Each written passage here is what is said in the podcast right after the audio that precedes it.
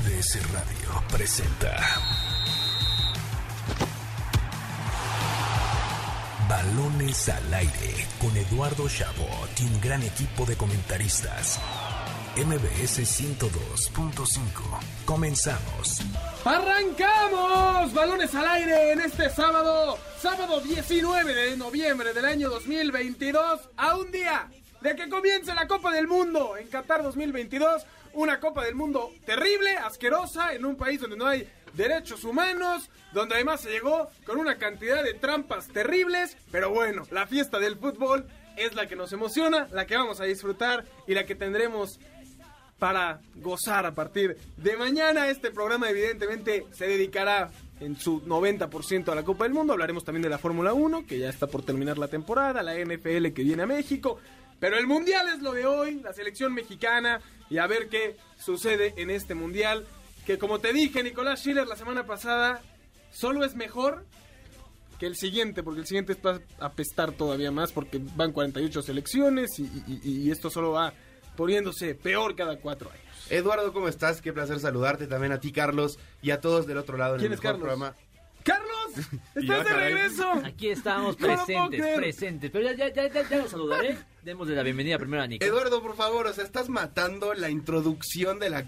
O sea, esperamos cuatro años para que tú vengas con esta, este, eh, esta negatividad sobre la ¿Sabes Copa qué? del Mundo. Me está costando mucho no decirlo, porque hay una parte mía, eh, una moral mía que no me está permitiendo. No, hay que señalarlo que, que hay muchas cosas mal sobre este mundial. Pero, como, o sea, vamos, ve el vaso medio lleno. Como tú dijiste, es el último mundial con 32 países en una misma sede antes de que se desbarate todo.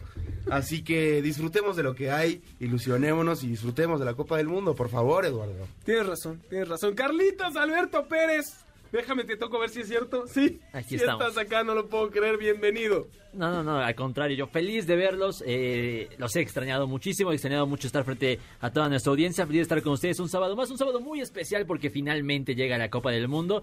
Y la verdad es que, disculpa que eh, luego, luego esté en contra tuya, Nico, pero Eduardo Shaut me representa en lo absoluto. Porque rebobinemos unos segundos antes, la ilusión con la que presentó el programa fue total. Porque estamos ya en el fin de semana de la Copa del Mundo. Pero conforme vas hablando sobre la Copa del Mundo, te vas acordando de que es la peor designación en la historia de la Copa del Mundo. Que Totalmente. además nos tuvimos que esperar seis meses más para que comenzara. No va a haber cerveza fuera, adentro de los estadios, ni siquiera afuera. Eh, es decir, Ah, que ya están diciendo cualquier cosa, no, no, no. muchachos. Y, Digo, y la lo, más, realidad y lo es- más importante es lo que dijo Eduardo Chabot, en un país donde se vienen los derechos humanos no podemos no Eso decirlo, sí, no podemos no decirlo. Sí, Pero no. La ilusión ahí está y a mí me llena de emoción que mañana ya hay partido de Copa del Mundo y a partir del lunes todos los días cuatro partidos, es una maravilla. Y que la gente además va a tener el gusto de todos los sábados tener el mejor programa deportivo para divertirse y enterarse de todo lo que haya sucedido en la semana en la Copa del Mundo. Aquí en Balones al Aire venimos con la mejor previa a lo que suceda con la selección mexicana y más. Así que sin más preámbulos, comencemos. Balones al Aire. Rumbo a Qatar 2022.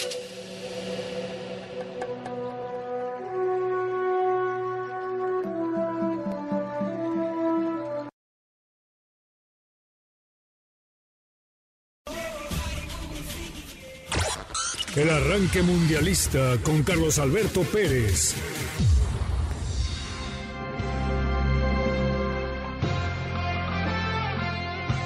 Arrancó la fiesta del fútbol más importante y emocionante del mundo.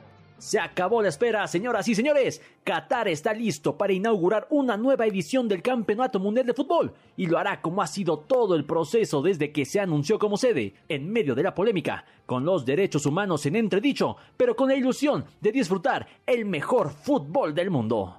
Este domingo a las 10 de la mañana en tiempo de la Ciudad de México, Qatar y Ecuador protagonizarán el primer partido mundialista. Pero una hora antes, todas las televisoras del planeta Tierra pondrán sus ojos en la inauguración del primer mundial organizado en el Medio Oriente y dará inicio la gran fiesta del fútbol. Durante un mes, miles de mexicanos apasionados por el deporte rey prenderán sus televisores desde las 4 de la mañana y hasta las 3 de la tarde, pues habrán cuatro partidos diarios durante la fase de grupos. Por otro lado, cerca de 80.000 aztecas verán al tricolor desde tierras cataríes y confirmar que como la afición mexicana, simplemente no hay dos. Ya comienza el Mundial de Qatar 2022 en Balones al Aire. Vive al máximo tu pasión. Entra ahora a caliente.mx, regístrate y recibe 400 pesos de regalo para que comiences a apostar en vivo a tu deporte favorito. Además, recuerda que al jugar con nosotros podrás disfrutar del streaming de las mejores ligas del mundo. Caliente.mx, más acción, más diversión. Escuchamos el arranque cortesía de Carlos Alberto Pérez con lo que se viene en esta Copa del Mundo mañana. Bien decía la inauguración a las 10 de la mañana, tiempo del centro de México, Qatar frente a Ecuador, además en buen fin, en puente, para disfrutar en familia del inicio de la Copa del Mundo, aquí en nuestro país donde sí hay derechos humanos, al menos todavía, y por supuesto analizar un poco los grupos, ¿no? Porque hablar del partido de mañana, pues, Qatar frente a Ecuador tampoco nos representa un goce futbolístico que digas ya no puedo más por ver este encuentro, Yo ¿no? estoy así, Eduardo. No, Yo sí no, estoy así, sí, Nico, Eduardo. pero a ti te pudieron haber vendido San Marino contra Islas Faroe y lo hubieras visto mañana solo por ser la inauguración. Porque es la Copa del Ah, Mundo, está bien. donde se reúnen las mejores historias, Eduardo, del Y, fútbol. y las mejores selecciones, a ver si Ecuador está ahí. No, Qatar no es de las mejores elecciones, solo ganó Yo sé. la sede. Yo sé, pero... Y Ecuador hizo trampa. No, discúlpame, pero Qatar gana la Copa de, de- de Asia hace tres años.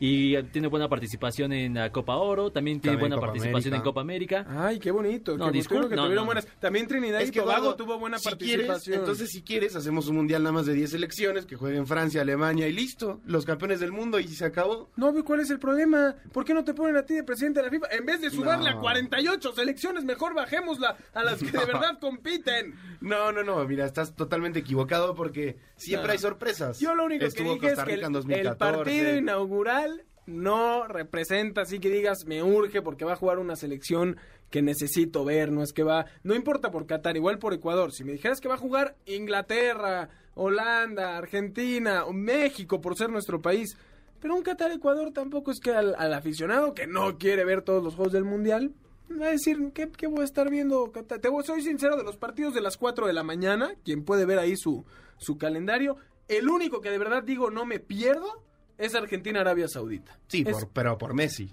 y- O sea, no, por la eh, selección argentina, Claro, digamos, no, sí, no tengo mucho, mucho gusto en la selección de Arabia Saudita, no creo que haga mucho este, este año, pero... Sí, porque juega Argentina. La verdad es que los demás partidos de las 4 de la mañana todos son ¿Pero qué, tiene- partiditos qué- qué tiene que ver las 4 de la mañana?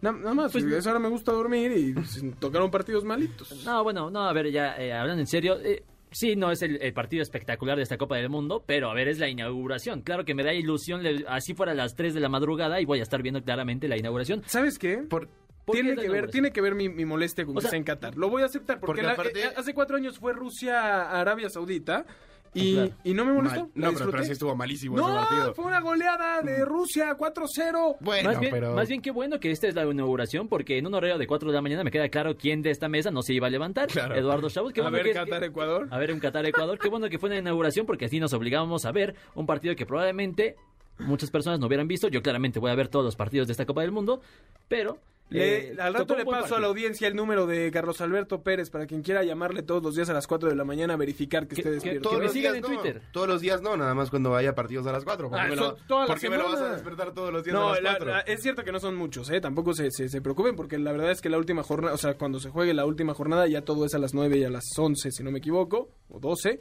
eh, y por ende no, pues ya, ya no habrá partidos tan temprano para, para los que les moleste mucho despertarse a esas horas. Analicemos los grupos ya dejando mis chistes a un lado, ya estuvo bueno.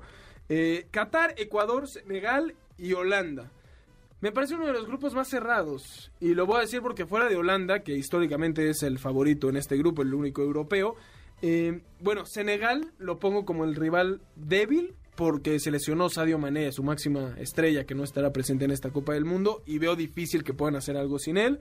Pero entre Ecuador y Qatar, la realidad es que sin saber qué va a pasar. Por ahí estaba el chismecito este de que estaban sobornando a los ecuatorianos para que se dejen perder. Habrá que ver cómo se da mañana el partido, pero Ya hoy en día cualquier cosa sale, ¿no? Alrededor de Qatar. Y lo Sí, peor es eso que es podrías creértela, ¿no? Pero sin problema, es- claro. Y más con Ecuador, no con deja lo que ha un- sucedido con Ecuador, claro que No, sí. y, y aparte porque si sigues la estadística, un país anfitrión nunca ha perdido su primer partido. Entonces, en el caso de que Qatar llega a no perder mañana, pues ya tendrías la sospecha entre lo que salió y demás. Pero Que, ah, ah, que, que podría haber habido ahí plan con maña, cuando realmente estadísticamente en toda la historia nunca, ha pasado. Y, y lo dicho, Nico, eh, Qatar viene haciendo buenos, buenas participaciones en los torneos en los que le han invitado, porque como sabemos, Qatar no participa en su eliminatoria eh, por ser anfitrión de la Copa no del Mundo. tiene ni liga profesional de fútbol. Y a pesar de eso, tuvo una muy buena actuación en la Copa Oro, donde México no fue campeón, por cierto. Tuvo una muy buena participación en la Copa América Ah, ya le y ganó la la última selección. Copa Asia. Qué a bueno ver, que ya- a lo que voy es que no debería sorprendernos que Qatar por ahí se ande colando a los octavos de final. Sí, más por la situación de Senegal y la baja de Sadio Mané y, y que Ecuador no es una potencia. Que Ecuador no es que, una que claramente potencia. podría pasar. Cualquiera de los tres podían avanzar, ¿no? Sí. Junto bonito a grupo. Países Bajos. Luego viene el grupo B, que es el grupo de la guerra, donde están Inglaterra, Inglaterra, Irán, Estados Unidos y Gales. Eh, fuera de Irán, que me parece el más débil, por ahí Inglaterra como, como el único favorito. Y Estados Unidos y Gales, creo que puede ser un- un- una buena rivalidad. No confío mucho en esta selección galesa. Por ejemplo, en la Euro anterior, la- es más, hace dos, la de 2016, fue una gran selección que se mete a semifinales. No lo veo tan fuerte. Estados Unidos tampoco sé qué tan- qué- qué- en qué tan buen momento esté llegando. Sí, y ese Euro del 2016 donde llegan a semifinales, también llegan a semifinales, me parece con 3, 4 empates, ¿no? Eh, en realidad no ganan ningún partido en fase de grupos, sabemos que cambió el... el- Ni Portugal, ¿eh? que era su rival en Cla- ese Claro, momento. sabemos que cambió el, el torneo a 48 selecciones, eh, se beneficia de esa situación. Me parece que sí podría dar la sorpresa eh, Ga- Gales eh, metiéndose a los octavos de final, pero yo sí veo en un nivel bastante decente la selección estadounidense. Me gusta el, el 11 pensando en 2026 más que en este mundial. Eso es importante. Estados Unidos, yo estoy convencido que nadie dentro de la delegación creen que este va a ser el mundial importante. Ellos saben que esta es la prueba y, y el fogueo que necesitan en sus jóvenes, pensando en la Copa del Mundo que les importa, la que juegan en casa y la que se disputa en tres años y cachito. Sin embargo, no creo que, que lo tiren No, para nada. a la basura. Creo que, que Estados Unidos sí va a salir pensando en hacer un buen papel. Creo que un mundial, un buen mundial para ellos podría ser cuartos. Uy, y ahí- Será un extraordinario mundial. por eso, histórico. Lo por firman eso. ahorita, Y, ahorita. te y lo no es nada loco. O sea, Y no es nada loco pensando en que si Estados Unidos por algo se mete de primero, la lógica nos diría que jugaría frente a Qatar o Ecuador, bajo lo que dijimos anteriormente. Eh, si pasan de segundo irían contra Holanda, que tampoco sería... no, o sea, Holanda tampoco es la potencia, ¿sabes? Hay que recordar Yo, que no... yo sí veo a, a- a Países Bajos entre los favoritos para llegar a semifinales. ¿No te gusta que le digamos Holanda ya? ¿Prefieres que nos refiramos a ellos como Pues eh, Países Bajos? están, en, pa- están en campaña para eliminar eso de Holanda. Yo les voy a hacer caso, pero Ok. Netherlands, ¿te gusta si digo Netherlands? No, Carlos está tomando la, la decisión que correcta. Se le Sí, tiene que decir totalmente. Países Bajos. Totalmente, yo por eso, qué bueno que volviste, Carlos. Pero Eh, ya pasa el grupo C, por favor. por No, el grupo se lo voy a dejar para el segundo bloque para que hablemos largo y tendido de nuestra bendita selección mexicana. Eh, suerte para Estados Unidos en este mundial. El grupo D, donde se encuentran Francia y su coco Dinamarca, al que no le logran ganar ni el mundial pasado ni cada vez que se enfrentan. Australia y Túnez. Para mí este grupo está muy, muy sencillo de, de- de- mínimo pronosticar en un inicio, sin saber quién va de primero. ¿eh? Yo creo que Dinamarca y Francia van a pasar. No sé quién lo haga de primer lugar. Para mí Dinamarca es el caballo negro de este mundial. Si es que se le puede decir caballo negro. ¿eh? Mucha gente de verdad los ve con la capacidad para, para llegar lejos. Yo creo que va a ser el caballo negro de, este, de esta Copa del Mundo. Sí, Dinamarca viene a hacer una actuación histórica en la Copa del Mundo. Una Copa del Mundo que se recordará empezó de manera no trágica, afortunadamente. eh, perdón, en la, en la Eurocopa anterior, Sí. por la situación con Eriksen, que afortunadamente ya está, está de regreso. Increíble, ¿eh? esa recuperación Increíble. es milagrosa. Pero sí, el grupo de sí, como dices, muy marcados quienes van a avanzar a los octavos de final. Me parece una ah, sorpresa histórica que, que no fuera Dinamarca y Francia. Creo que es la oportunidad perfecta para que se rompa esta rachita de que los campeones del mundo no avanzan en la fase de grupos del siguiente del siguiente mundial, como pasó con Alemania, como pasó con, con Italia, como mil- eh, las últimas 6, 7, 8 veces, ¿no? Ahora, mucho porque el grupo se los permite, ¿eh? porque si Francia estuviera en un grupo más complicado, yo veo a Francia a la baja, Y que por e- podría llevarse la sorpresa de, de- de- de decepción por ahí. Y por eso mismo sí creo que va a avanzar segundo. No sé tú qué opinas, Nico, pero para mí Francia avanza en segundo lugar detrás de Dinamarca. Para mí también creo que la- las bajas que ha tenido Francia, o sea, en un mundial que va a ser recordado por la cantidad de lesionados, Francia tienes a Kanté, Pogba, eh, digo, el portero suplente Maignan, que no es tan importante porque siguen teniendo a Lloris, pero sigue siendo otro de los nombres, en Kunku, hoy Benzema, o sea, Ya literalmente Es que eh, Pogba- le, le ha llovido sobre mojado Sí. a Francia, que, o sea, la de Benzema quitándole el nombre puede ser que no pese tanto porque ya habían sido campeones del mundo sin él, pero sigue, o sea, ¿sabes? Sí, No, estás hablando del mejor jugador del mundo hoy en día y se los están quitando. Es que, es que sí, y lo dice muy bien Nico, pero a mí me gustaría que lo hubiera dicho diferente. A ver, Francia, sumado a todas las bajas que tiene, no va a tener a Karim Benzema en la Copa del Mundo. Me parece algo con lo que debimos haber iniciado el programa porque nos perdemos del vigente balón de O oro. sea, te molestó que empezar hablando de la falta de derechos humanos en Qatar y no de la falta de Benzema en la Bueno, Copa es que del aquí Mundo. vamos a hablar eh, eh, específicamente de fútbol y por supuesto me iba a molestar que no iniciáramos diciendo esta tragedia porque Benzema viene de maravillarnos junto a Thibaut Courtois todo el año pasado. Me parece una baja muy sensible que me duele muchísimo porque era un espectáculo ver a, a- hubiera sido un espectáculo Bueno, ver a a, mí, Benzema. a- a mí no me duele, ¿eh? O sea, evitar a Benzema como mexicanos o argentinos en octavos que no esté Benzema, te lo No, firmo hoy, bueno, mañana o sea, y pasado O mañana. sea, Nico dice que le vale queso a los demás equipos, lo que le importa es que se den las cosas para que Argentina sea A campeón del mundo y que nadie se lo No, mueva. Te repito, tú, Eduardo, México contra Francia en octavos de final, ¿quieres a Benzema encima? Es que México no va a llegar a ¿Lo quieres octavos o no de lo quieres? En un Sí. México no va a llegar a octavos Bueno, de pero si llegara, ¿lo quieres? Sí, claro que ¿Sí? sí. Por supuesto Ah, bueno. que Vamos sí. a jugar Ah, bueno. contra los mejores. Ah, bueno, está Cla- bien. Claramente, y a ver Nico, yo prefiero, si soy mexicano o argentino, en tu caso, ganarle a la Francia con sus mejores o jugadores. Saudí, ¿eh? No, Tampoco. no- no que después vengan y me digan, sí, nos ganaste, pero no teníamos a medio equipo. O sea, Ah, te da lo mismo, ¿eh? te O sea, lo eh, mismo. yo, estoy, no. yo estoy en tu barco, yo estoy en tu barco. No me pero da lo mismo, prefiero ganar con los mejores. Yo vaya. estoy en tu Yo barco, prefiero Carlos. ganar, no me importa quién Pero también estoy en este. Sí, vas a Nadie ganar. te va a, ver, decir nada. ¿quién me- quién me- en un hipotético caso, ¿quién me va a quitar la tercera estrella? Yo sé, yo sé, pero vas a ganar de cualquier forma. ¿Qué Sí. prefieres? ¿Que con los mejores jugadores o con medio equipo lesionado? El punto No, es que no vas a ganar de cualquier O sea, forma. ganar. Porque aparte, justo yo sé que hoy Responde mis mi pregunta. Nicolás. Responde mi Te pregunta. estoy respondiendo que ganar, o sea, como sea. A mí no me Tienes que importa tener a escoger de las, Benzema que- que- de las dos opciones que te estoy dando, ¿qué prefieres? ¿Ganar no tenerlo. contra los mejores no, jugadores? No tenerlo a Benzema. No tenerlo a Benzema o sea, prefieres ganar contra la selección B de Es Francia. que, Carlos, tu pregunta estás, es- está mal contextualizada. Porque sí, si me das la opción de ganar ya, Claro. pues si me vas a dar la opción de ganar, pues que le gane a los mejores. Pero la realidad es que si está Benzema, se dificultan las posibilidades de que le puedas ganar a los mejores. Está bien, me, me queda claro que no vamos a llegar a la respuesta que quiero, pero Argentina no debería de tenerle miedo a Con enfrentar todo y a la mejor creo que Argentina Francia. le ganaría a Francia con todo y Benzema, ¿eh? Claro. Para que estés tranquilo. Ser. Ya sé que te... Es tú sin miedo, Nico, es sin miedo eso. No, no, no, no es sin miedo, es solamente. Tranquilo, vas a ser campeón con, con- con- con merecimientos. No, tranquilo. Argentina lamentablemente no va a ser campeón. Ya pero sé que tiene buenas los- es que los argentinos y la mufa es una cosa que se ponen muy, muy nerviosos. Pero bueno, vámonos al grupo E, que se pone más bueno. Están España, Costa Rica, Alemania y Japón. Pobre Costa Rica porque cada tanto le toca avanzar a un grupo sumamente complicado. En 2014 deja fuera a Inglaterra y a Italia. Ahora... Y queda por encima de Y- Uruguay. Y, de Uruguay, exacto. y Queda por encima de Uruguay como líder de grupo. Ahora lo veo más complicado porque la Costa Rica actual no es tan buena como la de 2014. Y tienes enfrente a España, Alemania y Japón. No creo que haya sorpresa aquí. Para mí España y Alemania, claros favoritos. Qué bueno poder tener un encuentro como es España-Alemania desde fase de grupos. Creo que es de los más atractivos que tendremos en, en la primera fase. Y no sabría decirte quién va a ir de primero y quién de segundo. Yo creo que eh, es un muy buen partido. Me sorprendió la convocatoria de, de España no ver a Ramos, que había regresado a su nivel, y, y tampoco que lleve a Tiago Alcántara. Creo que lo, ya lo veníamos platicando en ¿Quién? este ¿El programa. streamer? El streamer, Luis Enrique, Ah, exacto.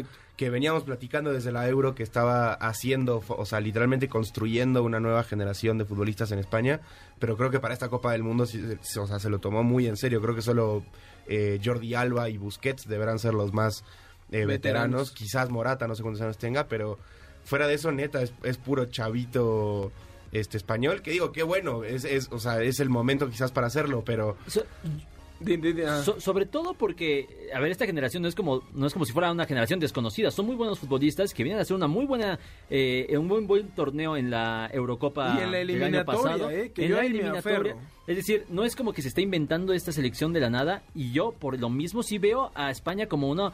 Es que no sé si llamarle sorpresa, pero entre mis finalistas eh, eh, eh, pensados, entre ellos sí, sí ponía a la selección de, Inglaterra, por supuesto, como dije al inicio, pero también a la de España. Yo sí veo a España con, con posibilidades de ganar su grupo y de llegar, trascender, digamos, a unas semifinales que me parecería sería un éxito rotundo para la edad de estos jugadores. Yo si veo la lista, creería que podrían ser la decepción. Pero pienso en que varios de estos estuvieron en la eliminatoria, donde quedaron líder de su grupo, con una sola derrota, un solo empate y seis victorias. Y dices, cuidado porque luego calladitos, calladitos en la Euro, igual, calladitos, calladitos, se metieron a semifinales.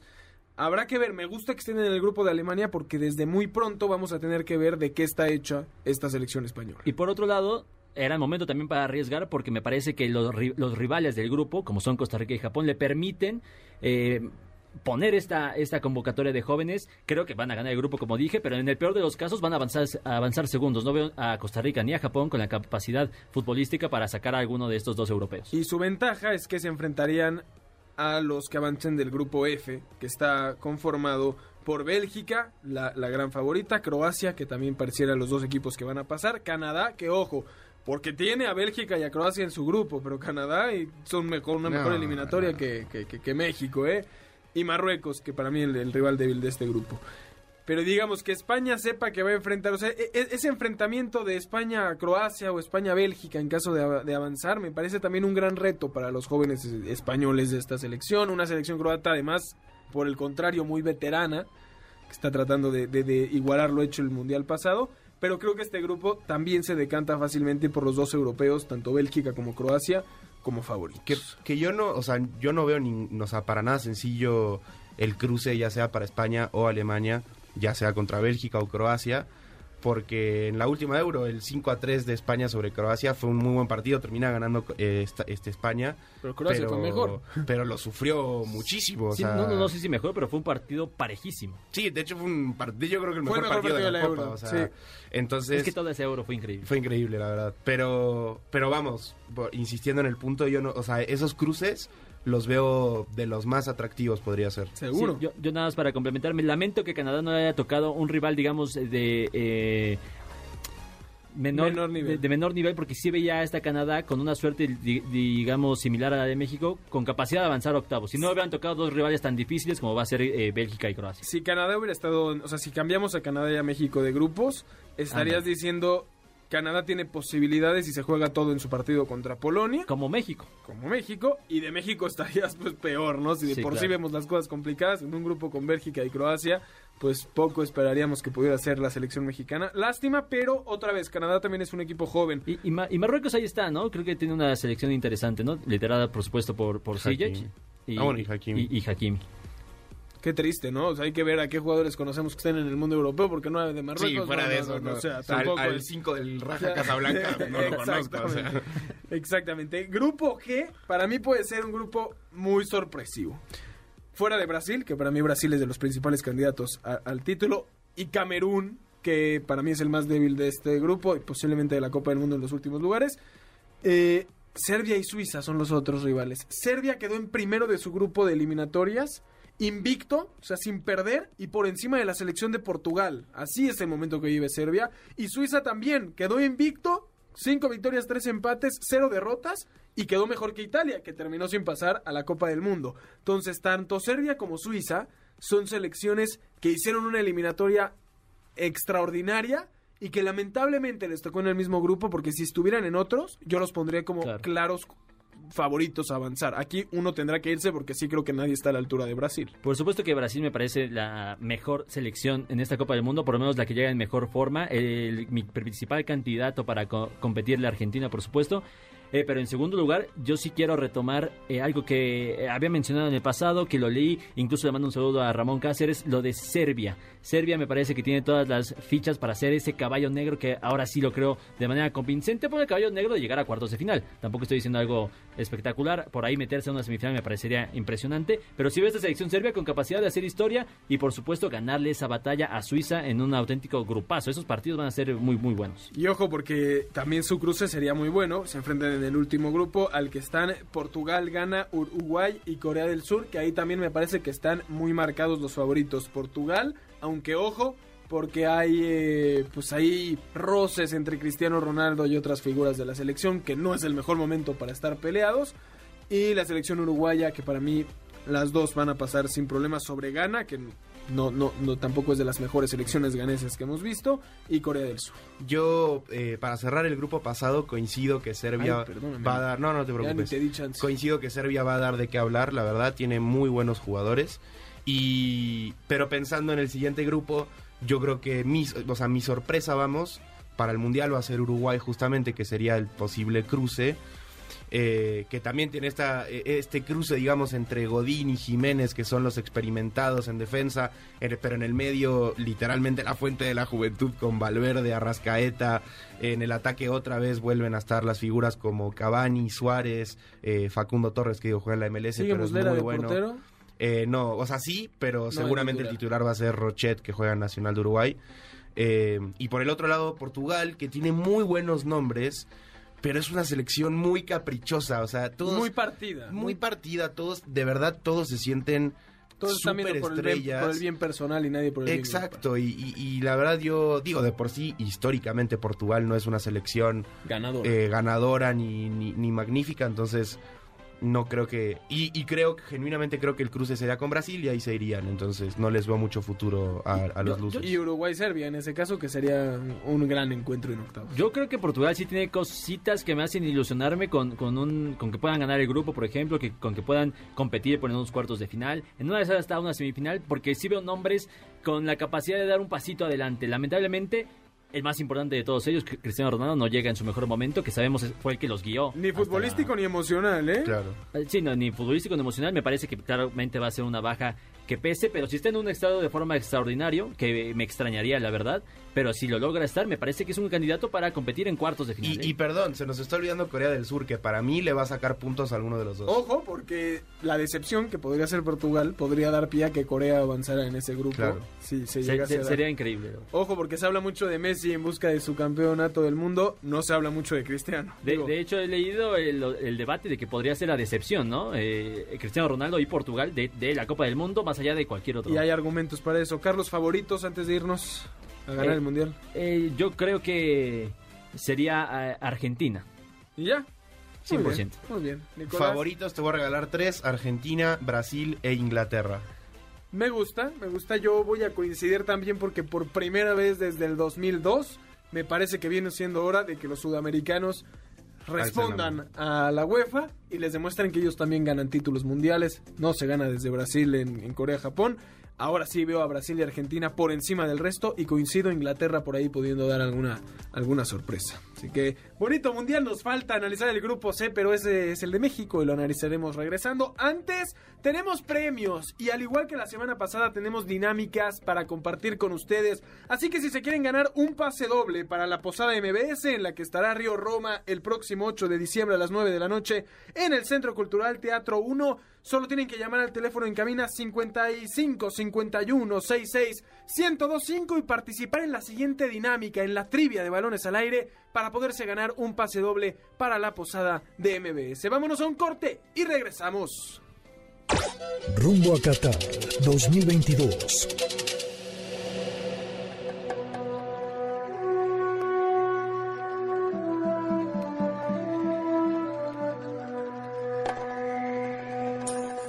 Uno de los rivales de México en la Copa del Mundo 2022 en Qatar cuenta con un ídolo nacional que tiene una historia bastante peculiar. Estamos hablando de Polonia y de Ernest Wilimowski. El entonces delantero fue el primer goleador de la selección polaca y el primero en convertir cuatro goles en una misma Copa del Mundo allá por Francia 1938, además de ser el único que le convirtió un pócar de goles a Brasil. Sin embargo, el cariño que le tenía la gente pronto desapareció cuando Wilimowski tomó la decisión de representar a la Alemania nazi después de la Segunda Guerra Mundial y la invasión a Polonia. Lo que nadie sabía era que el goleador tomó esa decisión para hacerse de amigos con los generales y evitar así que su madre sea enviada al campo de concentración en Auschwitz. Al final, el mítico goleador logró su cometido, pero nunca pudo volver a Polonia, y a pesar de haberse nacionalizado, tampoco pudo jugar una Copa del Mundo con Alemania. Para balones al aire, Nicolás Schiller. Estás escuchando Balones al aire. En un momento regresamos. MBS 102.5. Continuamos. Estás escuchando Balones al aire. MBS 102.5. Historia mundialista con Eduardo Chabot.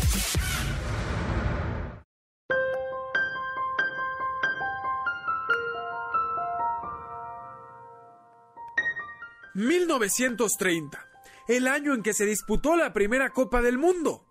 Uruguay, en celebración por sus 100 años de historia y último campeón olímpico tanto en el 24 como en el 28, ganaba la candidatura para albergar el Mundial en el que participaron tan solo 13 selecciones. La cercana finalización de la Primera Guerra Mundial en Europa y la construcción del nuevo Estadio Centenario hicieron de Uruguay el candidato más fuerte, venciendo a Italia, la principal oposición. Aquel torneo dejó una final muy especial entre los locales y la selección argentina que esperaba arruinar la fiesta ante 93 mil espectadores. La final de 1930 es recordada por el uso de dos balones diferentes, pues en la primera mitad se jugó con un balón de la delegación albiceleste, quienes llegarían al medio tiempo ganando 2 a 1, mientras que la segunda parte se disputó con un balón de los charrúas, quienes terminaron ganando 4 a 2, remontando el marcador con su esférico. De esta forma, la primera fiesta grande del fútbol mundial terminó con alegría para el pueblo local, aquel que vio cómo Uruguay levantó la recién creada Copa Diosa de la Victoria, que a la postre se llamaría Copa Jules Rimet, y se convirtió en la primera selección campeona del mundo ante su gente. Estamos de vuelta en Balones al Aire por MBS 102.5 de FM. Yo soy Eduardo Chabot. Me acompañan como cada sábado Carlos Alberto Pérez y Nicolás Schiller. Escuchamos esta nueva sección para el Mundial, historia mundialista con historias de las Copas del Mundo para que las disfrute. Y ya tenemos en la línea de Balones al Aire a Telma para que participe para llevarse su pase doble para la posada de MBS. Telma, ¿cómo está? Hola, pues muy emocionada de participar. Más emocionados nosotros de tenerla con, con, con, aquí en Balones al Aire con nosotros. Así que qué gusto, Telma. ¿Está lista para, para participar en esta trivia? Ay, bueno, pues me encomiendo a, a, a, mi memoria. Sí, no se preocupe. Aquí le echamos la mano, no hay problema. Le vamos a dar tres pistas y vamos a ver si con esas tres adivina y si no le seguimos. ¿Está bien? Ok, por favor.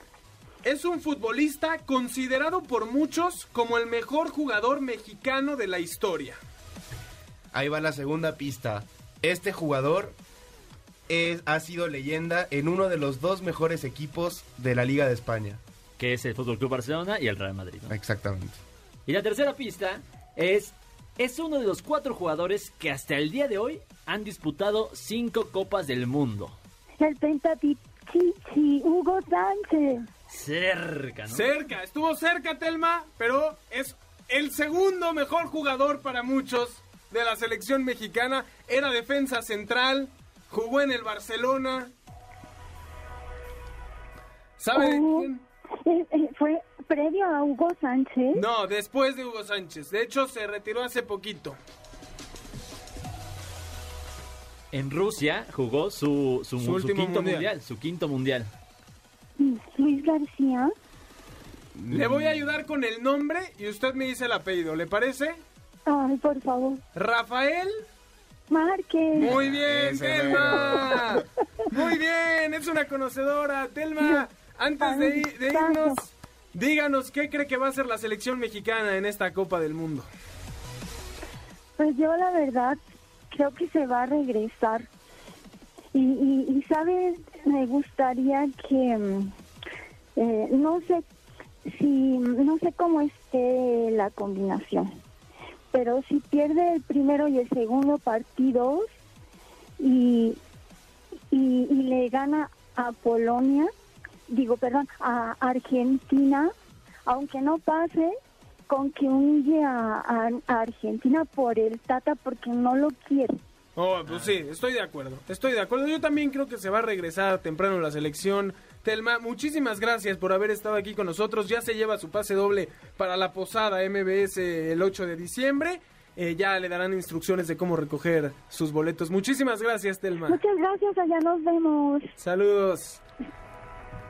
Chicos, sigamos hablando ahora sí de la selección mexicana y yo coincido con mi querida Telma, quiero que lo sepan. Yo coincido, no confío en esta selección mexicana, es una selección que tiene cuatro victorias en 11 partidos, que no le pudo ganar a selecciones como Ecuador, como Paraguay, que además perdió con Paraguay que no va a la Copa del Mundo, como Jamaica, que, que- que es ridículo, como Colombia, que también perdió, tenía el partido y se lo voltearon, y como Suecia en este último juego. Entonces, ni confío en esta selección.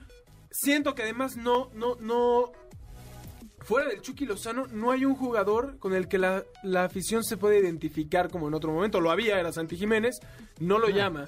Y más allá del debate de si Funes Mori, Raúl Jiménez, Santiago Jiménez, a mí lo que me molesta es que no había razón para que este debate existiera. Pudieron haber ido los cuatro. Siento que es como la historia del Titanic, que ahí cabía DiCaprio perfecto para subirse. Y aquí también había espacio suficiente para que Santi Jiménez se suba al barco junto con Raúl, junto con Funes y junto con Henry. No lo quiso hacer. Y ahora, pues nos vamos con una selección que ni, ni, ni emociona, ni ilusiona, ni Nico por ahí me andaba apostando que vamos a llegar al quinto partido. Se ve que esto de, que Argentina va a ser campeón ya le está zumbando los oídos, ya no nos está poniendo mucha atención a lo que pasa en México. Pero bueno. Ya andas destruyendo el Ya, inmobiliario. ya, Ya ya me voy a callar todo, porque ya estoy pegándole al micrófono. Mira, sigues, Disculpen. sigues con tu negatividad, Eduardo.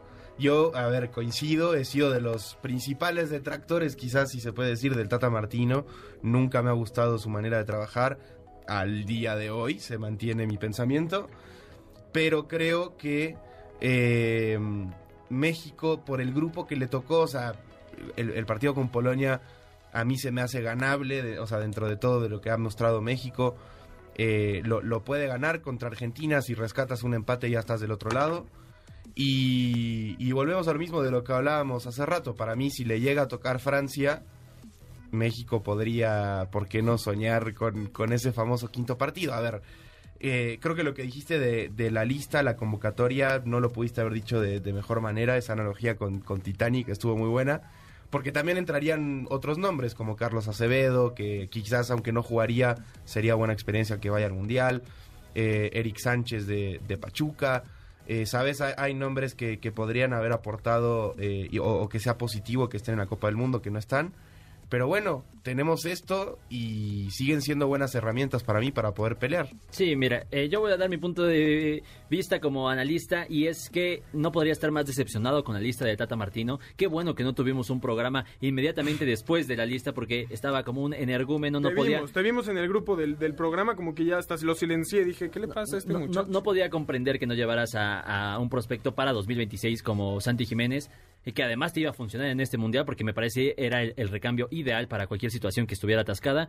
Eh, por supuesto, de Carlos Acevedo, de Eric Sánchez, jóvenes que te, que te saquen a flote en el próximo mundial. Pero bueno, más allá de eso, ahora dando mi punto de vista como aficionado, a ver, los 26 jugadores que están son los 26 con los que voy a muerte y quiero que Funes Mori tenga el mejor la mejor participación en la historia de un jugador mexicano, quiero que que Memo Ochoa, por supuesto, tenga el mejor eh, mundial de su carrera y fíjate que es algo complicado. Estoy a muerte con estos jugadores. Creo que podrían hacer eh, algo importante en esta Copa del Mundo, pero al mismo tiempo hay pesimismo. Nunca había visto tanto pesimismo con una selección mexicana porque además de todos los problemas futbolísticos por los que ha atravesado el Tata Martino desde hace dos años, no hay nada que nos una, que una a este grupo frente a la adversidad. No hay, no hay un Luka Modric diciendo que, que nuestros jugadores le han metido mm, goles a mejores porteros que Memo Ochoa. No hay nada que nos incite a jugar por lo menos con coraje. Y eso es lo que a mí más me preocupa. es que no tengamos que nada más llega a decir qué bonito es México, qué bonita Sí. selección. Y eso a nadie nos como, motiva. como si fueras perrito, no te están acariciando. Ay, sí. Bueno, así me en- gusta. En su momento se había generado polémica con el Dibu, que supuestamente había dicho Sí. que México era easy. El problema es que tiene toda la razón, entonces no. No, ya- no, lo peor es que ni siquiera lo había dicho él, lo había dicho el, el- el padre de la esposa. eh, Y ya se lo estaban echando Ahora, al Dibu, pero... Ahora, más allá de eso, a ver, este debate se acaba en el momento en el que el árbitro pita el inicio del partido contra Polonia. En ese momento cambia la historia radicalmente de la selección mexicana y que sea lo que el Tata haya preparado, que esperamos haya sido positivo.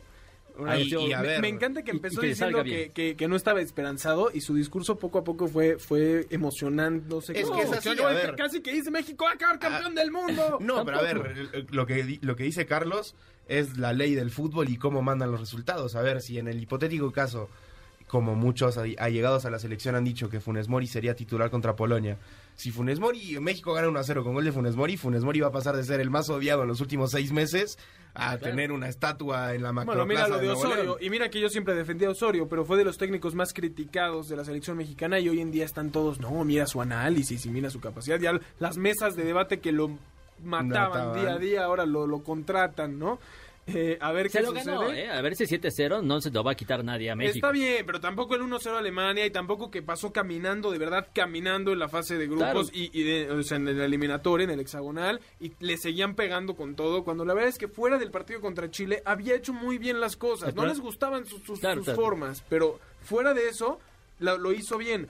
A mí lo que me parece, yo creo que México con dificultad sacará los tres puntos contra Arabia Saudita. No me sorprendería que se vaya con uno. Así veo a esta selección. No confío para nada en ellos. Esta vez no hay ni, para mí ni un rayito de esperanza. Todavía la de 2014 que pasó en repechaje, ya que fueron, me generaba una ilusión. Estaba, estaba el Chicharo, habían, habían más elementos en buen momento de una generación mucho más dorada que la actual. Sí creo, salió mucho este videito en redes de, de que no solo es culpa del Tata, sí creo que además es una generación muy medio Se combinó. me- me- mediocre, ¿no? Porque fuera del Chucky no hay ningún jugador en la élite europea. Sí, se combinaron do- dos cosas. Me parece que sí tenemos eh, eh, un problema con la calidad en los jugadores, con la exportación de jugadores y los que exportas pues no los lleva el Tata, pues se- se vuelve más complicado confiar, ¿no?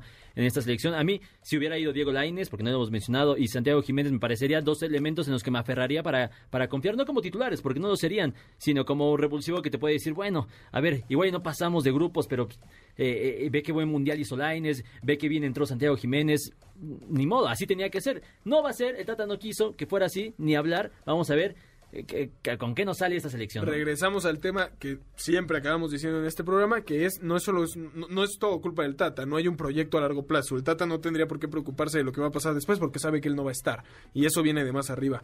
Nico, comentarios finales antes del último corte porque me dicen que es largo y que ya no tenemos mucho tiempo. Eh, yo creo que, repito, el grupo C, para mí está marcado que Argentina está no uno, sino dos escalones por encima de, de sus rivales de grupo. o cuatro. ¿cierto? Y, pero me mantengo en que México va a avanzar a, a la fase final y al quinto partido. Yo creo que Polonia lo hará y México, pues ahí con Arabia Saudita tratando de rescatar el tercer lugar. Vámonos rápidamente, un último corte. ¿Querías decir algo más, Carlos? Pues se nos Na- acaba nada más- nada está más- matando el productor. Nada más decir, yo creo que sí va a avanzar Argentina, pero le va a costar trabajo y va a avanzar México. No, no me preguntaste quién iba a avanzar. Ya cambiaste. Al principio dijiste yo estoy de acuerdo contigo, que México el peor mundial de su historia, no sé qué. Yo no dije, yo no dije. Te, te emocionaste. Vámonos, tenemos más pases dobles para la posada de MBS el 8 de diciembre a las 9 de la noche en el Centro Cultural Teatro 1. Solo tienen que llamar al teléfono en cabina 55 51 66 1025 y se llevarán sus pases dobles para la posada MBS donde estará Río Roma. Vámonos a un corte y regresamos. Lo mejor del deporte con Jimmy Gómez Torres. En el juego de anoche entre Mavericks y Nuggets, Luka Doncic encendió la duela, terminando la noche con un triple doble de 33 puntos, 11 asistencias y 12 rebotes. Así, son ya 50 juegos en los que anota un triple doble, convirtiéndose en apenas el décimo jugador en la historia de la NBA en conseguirlo, y el segundo más rápido en alcanzar la cifra. Así, Doncic suma una hazaña más a una excelente temporada, en la cual es vigente líder de anotaciones, promediando 34.4 puntos por juego. Luego de perderse los últimos tres juegos de los Lakers por lesión, LeBron James podría regresar a la duela mañana mismo para el juego contra los San Antonio Spurs. Además, sería la situación ideal para Los Ángeles, quienes vencieron anoche a los Pistons y buscan hilar por primera vez en la temporada tres victorias, y así entrar en una racha que los pueda sacar del fondo de la tabla.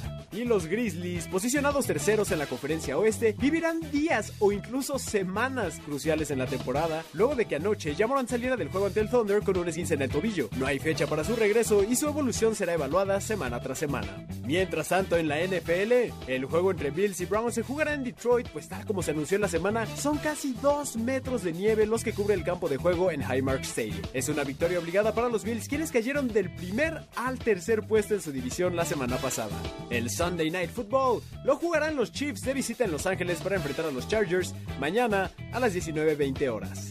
Y el juego más esperado en la temporada, el Monday Night Football desde el Estadio Azteca entre los San Francisco 49ers y los Cardinals. Será un muy atractivo juego, pues si los Seahawks pierden mañana ante los Raiders, San Francisco podría ser líder de su división con una victoria ante Cardinals. Este lunes a las 19:15, el Monday Night Football desde el Estadio Azteca. Para balones al aire, Jimmy Gómez Torres.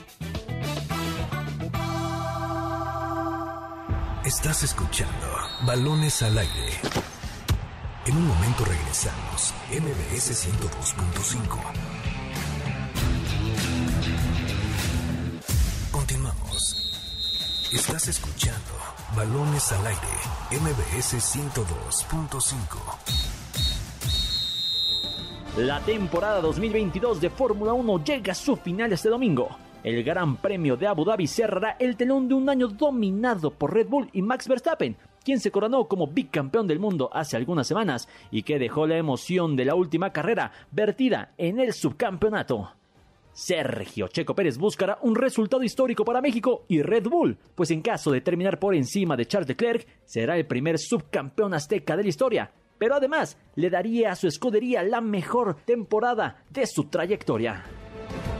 Max Verstappen consiguió la pole position, seguido por el mexicano Sergio Pérez, mientras que en la segunda línea de partida estarán al acecho los Ferrari de Leclerc y Carlos Sainz, por lo que se pronostica una auténtica cacería vibrante en la primera curva.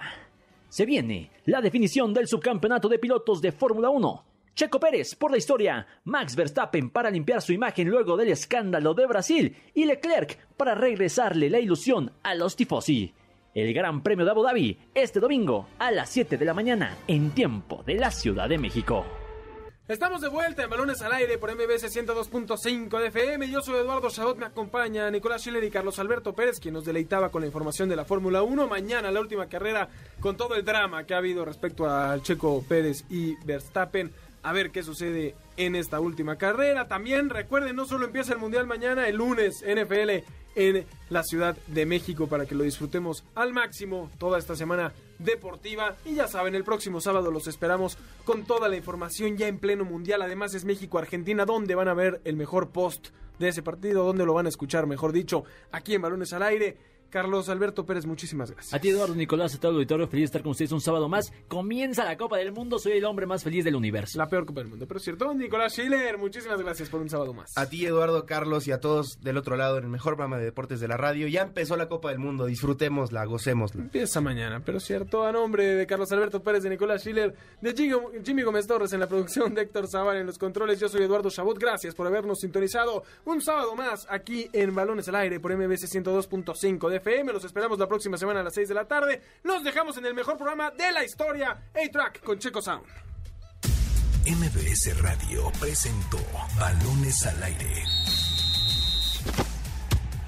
Con Eduardo Chabot y su equipo de comentaristas. Nos escuchamos el próximo sábado a la misma hora. MBS 102.5.